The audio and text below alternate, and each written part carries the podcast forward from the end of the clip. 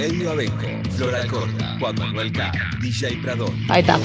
Ahora 16, lunes a viernes, de 16 a 18. Ahora 16, 937, Nacional Rock.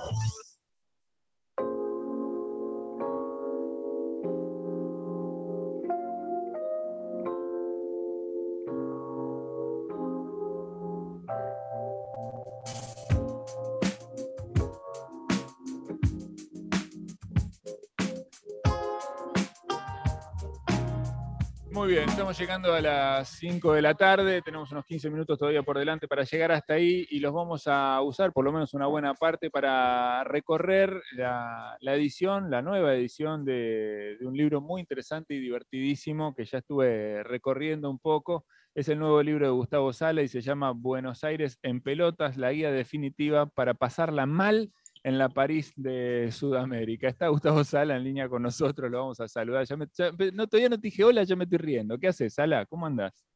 Mi querido Eddie, buenas tardes.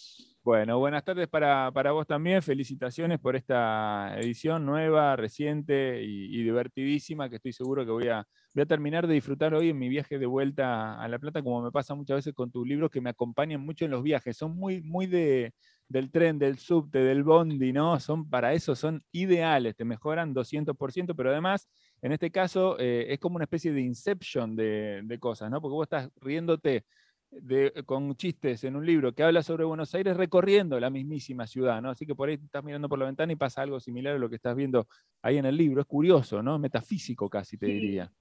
Para mí es al mismo tiempo una de las mejores cosas y peores cosas de Buenos Aires. El subte vacío, tranquilo, es una maravilla. Ahora, en hora pico es un infierno. Lo mismo. Sí, sí, y mucho más ahora, mucho más ahora, ¿no? Que está con la gente respirándote en la oreja.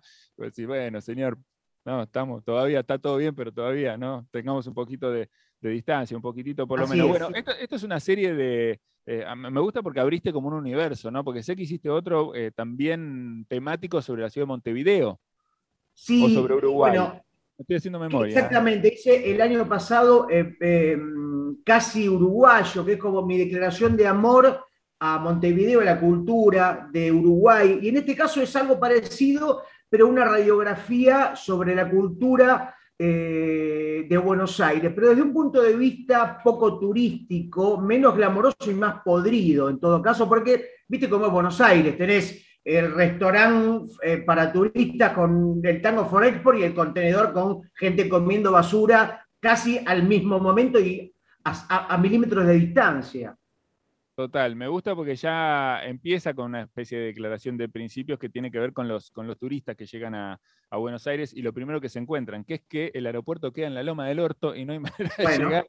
Y no es con un taxi que te rompa el culo y te, y te, te despilfarre ahí ya pa- parte de la plata que tenías pensada para disfrutar y divertirte en la, en la ciudad, ¿no? Eh, pero quería preguntarte un poco, o sea, tuviste que pensar mucho sobre, sobre la cosa porteña, ¿no? Tuviste que, que- que estar metido en eso, tuviste que embeberte de todo eso. Por supuesto que además para Sí. hacer humor hay que salir de los lugares comunes, ¿no?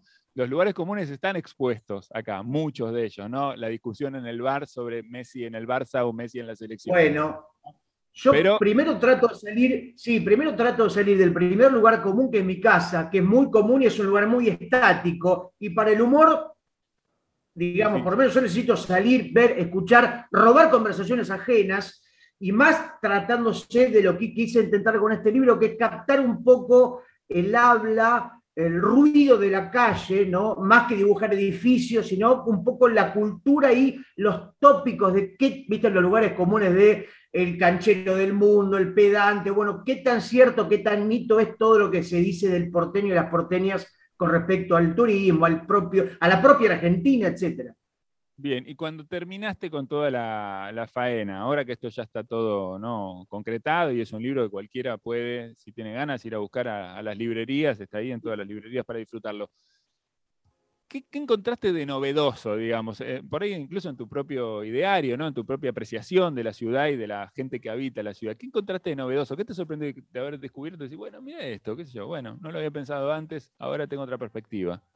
Bueno, diste para mí la clave porque una de las palabras es lo novedoso, ¿no? Porque me parece que una ciudad que siempre, si vos querés, es nueva, aún siendo porteño y aún viviendo todos los días, a veces uno creo que pierde la perspectiva de lo grosa que es esta ciudad, a lo que nos gusta la música, la cultura, ir a ver festivales, ¿no? que tenemos cierta curiosidad, eh, a veces el trabajo diario y nos hace naturalizar todas las maravillas y por ahí hacer el ejercicio de salir a caminar, a caminar con cierta inocencia y meterse en una calle que por ahí no había recorrido y te encontrás con, no sé, el Museo del Consolador, no sé, cosas insólitas que no sabías que existían y después estamos todos muy idiotas con el celular y ya no miramos para arriba.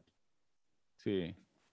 y a veces mirás para arriba y ahí está la ciudad, las cúpulas, las maravillas que a veces ver techos, eh, y realmente es, siempre hay cosas nuevas para descubrir en Buenos Aires. No, eso es seguro, ¿no? Cuando uno viene con ojos de, turista, ¿no? Cuando uno puede enajenarse un poco, ¿no? Y, poner ojos de turista en la ciudad, en los lugares por donde pasa habitualmente, ¿no? Eh, para ir al laburo, para todo eso, siempre seguro vas a, vas a descubrir algo. Hablando de, turista, ¿pensaste en esta, en esta situación, digamos, a la hora de construir esta, esta, esta serie de, bueno, de chistes y cosas sobre la ciudad y pensamientos sobre la ciudad. ¿Pensaste en esto? Digamos, este es un libro que es para un porteño que va a entender cuál es la discusión entre las cuartetas y Guerrín, o es también para, no sé, bueno, una persona que venga de otra provincia de la, de la Argentina que por ahí no esté tan que no tenga tan manchada la cosa cultural de la ciudad, o incluso para los peruanos, hoy que jugamos contra Perú más tarde al fútbol, que, que empieza una de las primeras historietas tiene que ver con, con un peruano que llega y envejece rápidamente en la ciudad.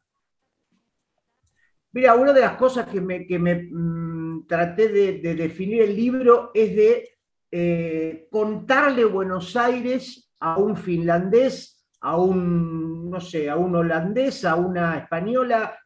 Esta es mi mirada de Buenos Aires, una de las miradas posibles, pero yo te cuento la ciudad siendo yo marplatense, pero teniendo casi una década de porteñidad, si querés, eh, mi punto de vista y también como para contar todos los mitos, un poco los lugares comunes, ¿no? Viste que el humor es esta cosa de la exageración del lugar común, pero a veces el lugar común es más real de lo que uno supone.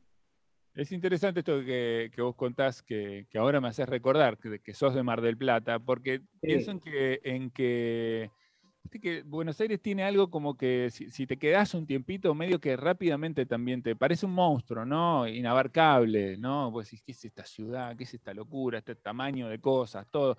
Y sin embargo, uno se va como acomodando. Lo digo con, la experiencia de haber también nacido en otra ciudad, crecido en otra ciudad y vivido muchísimos años eh, acá. De alguna manera, eh, también es fácil, más allá que es un monstruo, es fácil familiarizarse con el monstruo, ¿no?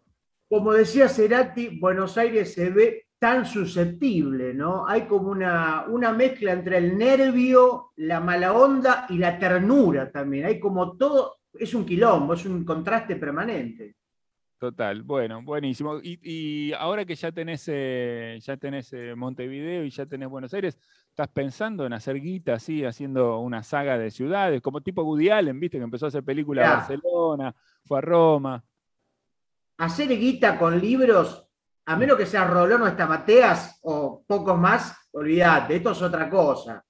Esto es laburar gratis por dos mangos y un pequeño logro romántico para lo que nos gusta oler papel y llevarnos a la cama un libro, ¿viste? Pero plata acá de ninguna manera, eh, prácticamente es imposible. Eh, pero un libro sobre Mar del Plata no estaría mal, que tiene todo un imaginario también interesante está buenísimo, está buenísimo. Y una cantidad de lugares también para, descubrir. Y también una personalidad, ¿no? Eh, hay una personalidad marplatense eh, que tiene que ver con, bueno, con, parecida, me parece a mí, a muchos de los lugares que, tienen costa, ¿no? Genera eso una, especie de, carácter, ¿no? En muchas de las personas que viven ahí, que por ahí es más apaciguado, más tranquilo, ¿no? Más, qué sé yo, más relajado. No sé si es el agua del mar, el, yodo en el aire, no sé. Mar del Plata siempre fue una ciudad, me parece, injusta con el under, con el artista local, ¿viste? Siempre fue una ciudad que quiso mirar a Buenos Aires, siempre como que le chupó mucho el culo a, la capital, como un complejo de inferioridad. ¿Cómo le puede pasar a Buenos Aires con Europa, Nueva York? Siempre como la ciudad quiere ser otra cosa, en un punto. Pero tiene cosas increíbles. Mar del Plata es maravillosa, sí, por supuesto.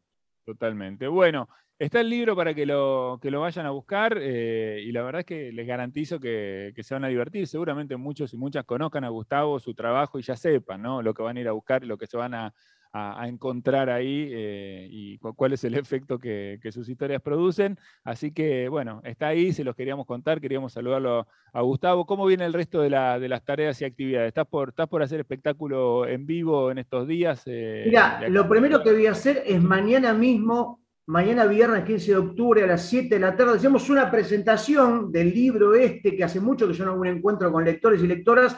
Esto va a ser mañana a las 7 en el espacio Viñetas Sueltas, que es una especie de caserón que se dedica a las muestras de cómic, en una terraza muy linda en la calle Cabrera 6030, en el barrio de Palermo. Así que vamos a estar ahí haciendo dibujos, charlando sobre el libro. Esto mañana a las 7, así que bueno, están todos invitados e invitadas. Y después, bueno, seguimos siempre con el derrotero habitual.